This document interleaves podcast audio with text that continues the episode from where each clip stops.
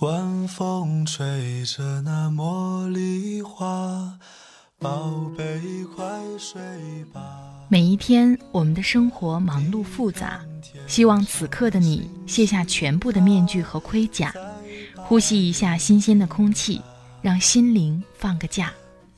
也许我的声音不够动听，但我的心足够真诚，希望能够带给你安静与祥和，在快速的节奏中缓慢的生活，爱自己，爱人生。我是南方，愿我的声音与你一同成长。我会陪在你的身旁，为你轻轻唱。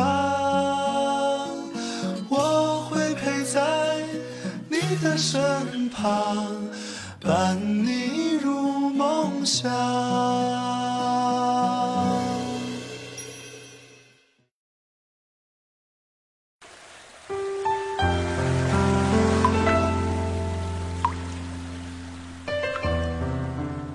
嗨，亲爱的朋友，这里是快节奏慢生活，我是南方。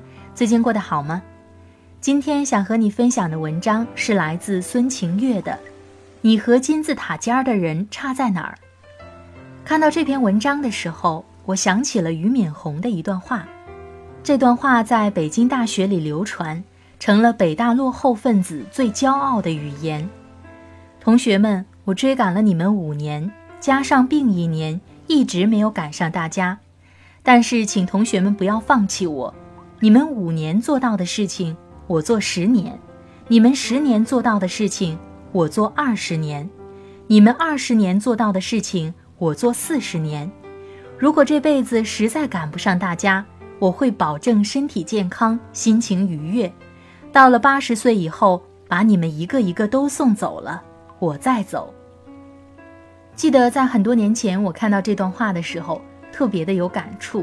不是每个人都有这样积极乐观的心态的，这种积极乐观的精神状态，正是我们每个年轻人应该具备的。我们和范冰冰之间相差的是一张美艳的脸，那么我们和董明珠之间差的是什么呢？这篇文章就会给你一个答案。听了文章，如果有什么想法，欢迎你随时和我分享。我的新浪微博和微信公众号都是南方 darling 陆宝宝。好了，开始我们今天的分享吧。你是不是常常吃完午饭就犯困，加班后就黑眼圈严重？随着年岁渐长，熬夜更是得一个星期才能恢复过来。想想以前那些彻夜唱歌、彻夜聊天、彻夜和闺蜜说心事。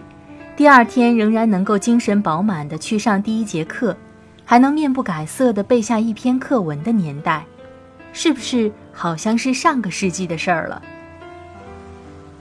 后来好像长大以后的每一天，你是不是都觉得很累，觉得很疲惫？早上调了三个闹铃，睡眼惺忪的起床，无论是开车还是坐地铁，都是一副昏昏欲睡的状态。直到坐到办公室前，依然觉得还没有醒过来。吃完午饭，直到下午两点的时间，更是难熬到仿佛下一秒就要睡着了。下班回家又是匆匆忙忙赶地铁，忙着买菜，忙着做饭，忙着吃完还有一个报告要写，一转眼就该睡觉了。如果只剩下最后的力气说一句话来结束这一天。说的也是，好累呀。说的是不是就是你？然后我们拖着疲惫的身体，忙于应付一个又一个任务，赶着一个又一个最后期限，就好像要耗完我们的每一分力气。好不容易赶在最后一个截止日期前完成了一个任务，又要睁着熬红的眼睛开始下一个。我们疲惫，我们情绪不好，我们怨天尤人，我们不快乐。我们以为是因为工作太多了，任务太重了，所以我们疲惫，所以我们不快乐。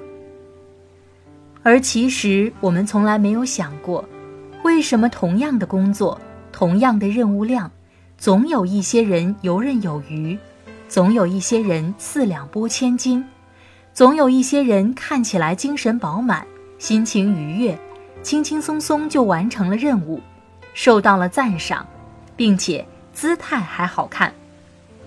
他们好像从来就没有熬红的眼睛，没有要垂到胸前的黑眼圈儿，没有两天穿过同一件衣服。相反，他们不管前一晚加班到几点。第二天依然精神饱满，依然妆容精致，依然好像刚放完一个大假归来一样，和你开着玩笑闲聊着，大笑着，红光满面地走进老板办公室，汇报着前一夜的成果，罗列着数据，分析着竞争对手，讲着 PPT，随时可以奔赴下一场战役。他们从不狼狈，从不邋遢，他们不知疲倦。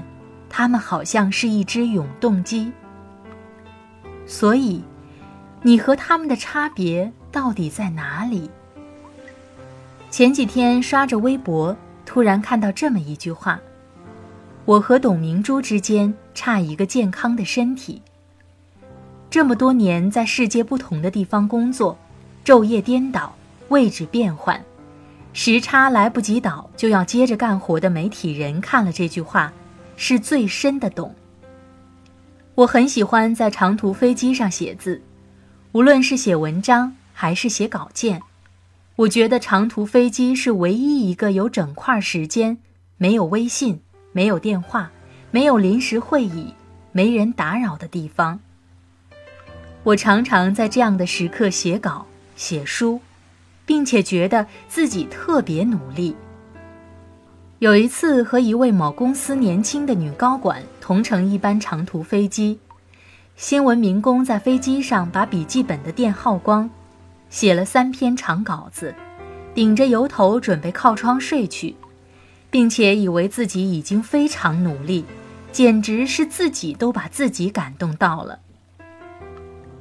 然后我邻座的女高管在看了同样时间的报告之后，拿出免洗洗发水。涂抹式面膜，涂涂抹抹十分钟后，插上笔记本的电源，接着做一份 PPT。那是一次长达十小时的长途飞行，我工作了三个多小时以后，已经困意连连，倒头就能睡着。而那位女高管在十个小时的飞行中，除了喝水涂脸以外，生生工作了一整趟飞行。等飞机开始下降的时候，我问他：“你一直工作到现在吗？”他指了指眼罩，对我说：“也没有啦，睡了两个小时。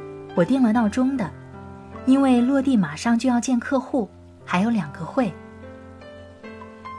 和他一起打车去市中心，从机场去市里，常年都很堵车。我忍不住问他：“这么长时间的飞行？”你不累吗？不需要休息吗？可能因为同样是女生，同样在路上，同样是总能在长途飞行中一个人看着黑夜里大片星河的姑娘，总是有一些惺惺相惜。他说：“谁会不累呢？女生天生体力不如男生，但一位前辈告诉他这么一句话，他一直牢记于心。”在商场上拼搏，谁问过你是男生还是女生？他说，前辈告诉他，行走江湖，行走商场，拼到底靠的是一个健康的身体。这个世界上的人千差万别，但是在顶尖者的游戏中，一个人智商情商的差别又能有多大呢？拼到底，拼的是自律，是坚持，是韧性。而这些，如果从生物学角度来说，拼到底，最终拼的是谁身体好。所以这么多年，他严格的执行着锻炼计划，严格规范着自己的饮食。无论出差到哪里，五点半总能出现在健身房，你什么时候也看不到他吃着薯片和肯德基。嘿，真是同一个星球的姑娘。我想起了自己发过的一个微博：“早起的姑娘好像已经赢得了整个世界。”他说：“你看看那些闪闪发光的姑娘，哪个不是累得要命，睡得极少，第二天依然精神饱满？她们也不是神，她们靠什么？靠自己坚持不懈锻炼出的好身体。你身体健康了，精神饱满了，做事效率就高了，你也就不容易困了。最重要的是，你身体状态良好，情绪也会变好。”什么起床气，什么姨妈期，什么失眠抑郁，通通就和你无关了。亲爱的，你仔细想想，那些阻碍我们工作、影响我们效率的事儿，比如注意力不集中，比如容易犯困，比如情绪抑郁、容易自怨自艾，还不是因为身体状态不好？多么简单的道理，多么简单粗暴的逻辑。我们为什么常常感到累？不是因为工作太多了，而是因为我们从来就没有重视好好珍惜自己的身体这回事儿。是因为我们常常放纵自己，抱着薯片桶就是一整天，和那些火锅、麻辣烫、油炸食品形影不离。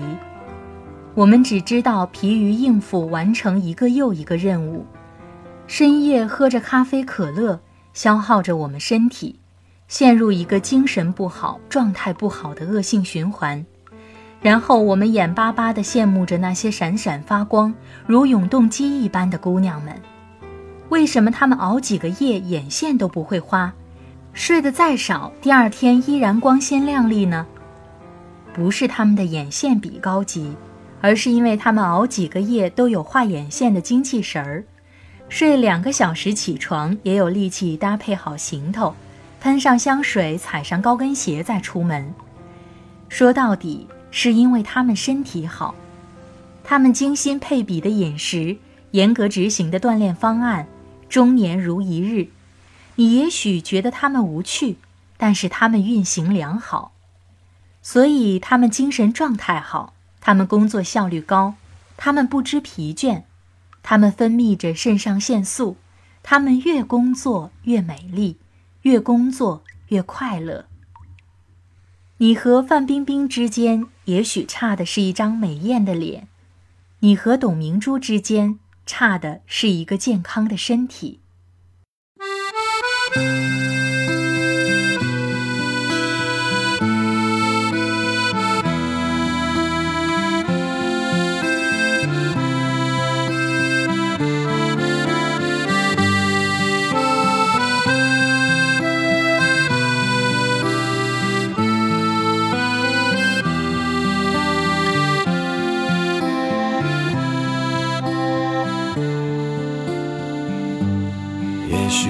年轻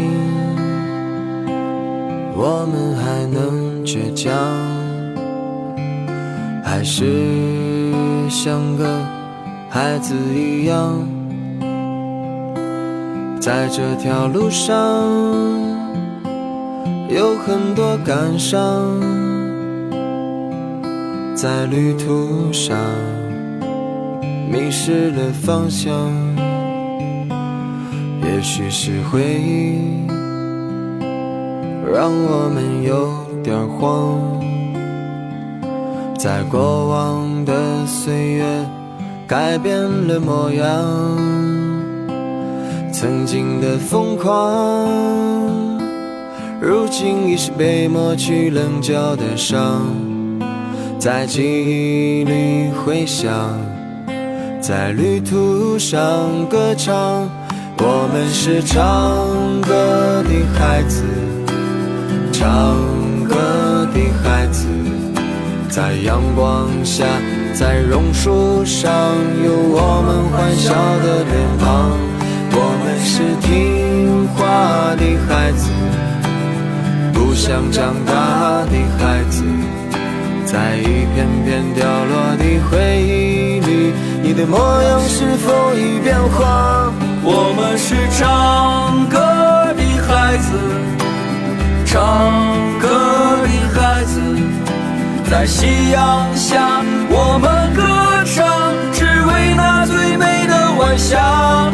我们是听话的孩子，不想长大的孩子，在晚风中你会看到他，浪迹天涯。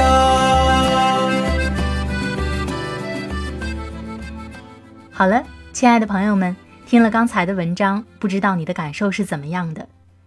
我很喜欢里面的一句话：一个人智商情商的差别又能有多大呢？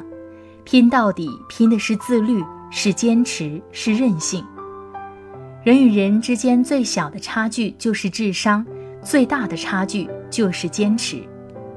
坚持的前提是我们的身体健康，能够更好的控制自己的生活和身体。也希望你在生活中能够有一个健康的身体，有一个喜欢的工作。在这里特别感谢作者孙晴月的播音授权。孙晴月是央视驻外记者，她的新书《做没做过的事，爱没爱过的人》在当当、京东正在热卖。如果你喜欢，赶快去购买吧。微信公众号可以关注“大大的世界和小小的人儿”，微博艾特孙晴月。南方的快节奏慢生活是在每周二和每周五的晚上更新。如果你喜欢我的节目，也可以点击订阅我。好了，今天的节目就到这里。